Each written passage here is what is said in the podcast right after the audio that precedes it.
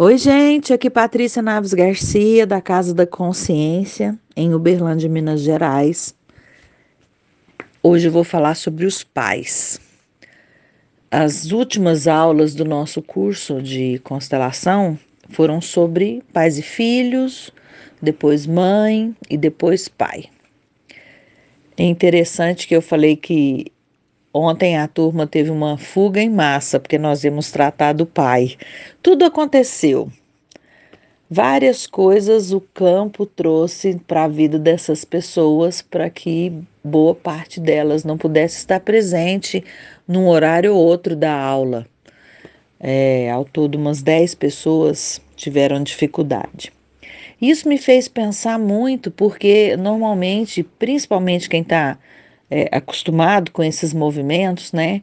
Sempre que nós vamos constelar, que nós vamos mexer em algo que dói de alguma forma, que vai trabalhar a nossa sombra, que vai trabalhar a nossa dor, memórias de dor, algo acontece, né?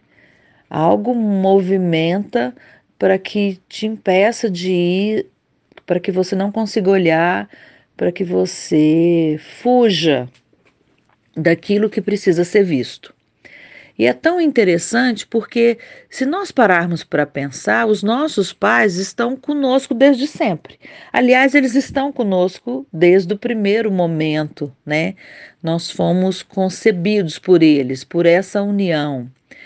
E isso que nós precisamos perceber, né? Nós vamos carregar os nossos pais conosco. Pai e mãe vão estar sempre conosco. Ai, Patrícia, eu nunca vi meu pai. Meu pai deixou minha mãe logo que eu nasci. Meu pai não soube nem que a minha mãe estava grávida. É, meu pai faleceu. Meu pai é, abandonou a minha mãe depois de um tempo de casado e eu só lembro dele quando eu era pequenininho. Gente, e isso também com a mãe, que também morre, também vai embora, também vai com outra pessoa embora, deixa a criança, deixa o bebê, entrega para adoção, né? Isso acontece tanto com o pai quanto com a mãe, eles têm esses movimentos. Mas importante é nós percebermos que pai e mãe estão sempre conosco dentro de nós.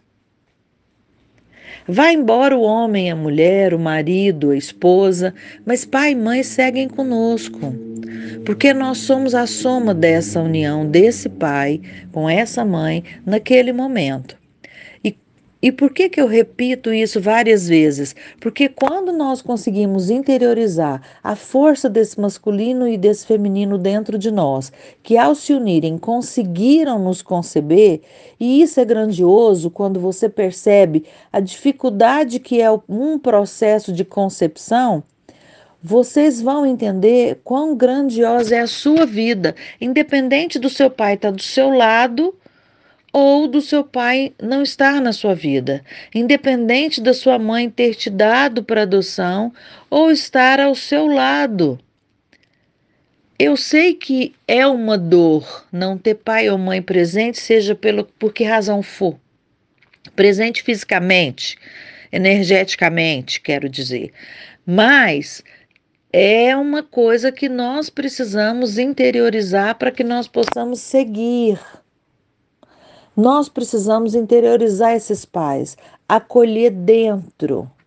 Não significa que eu tenho que ligar para o meu pai, ligar para minha mãe todo dia, almoçar, jantar. Não é isso.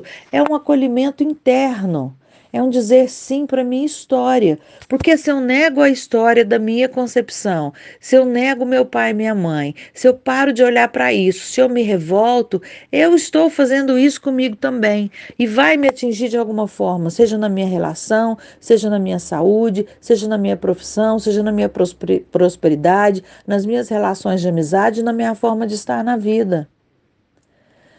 Eu sempre falo isso. Nós precisamos olhar para essa criança que se frustrou com o choque de realidade do que estava registrado no inconsciente coletivo de como deve ser um pai e mãe, com o que efetivamente veio para sua vida como seu pai e sua mãe. Porque esse choque do que está lá registrado na nossa memória arquetípica com a nossa realidade vai criar um complexo que vai nos, nos impedir de ir para a vida com a força que nós podemos e devemos ir. Então, olhem para isso com carinho. Acolham seus pais, acolham na sua alma, no seu coração.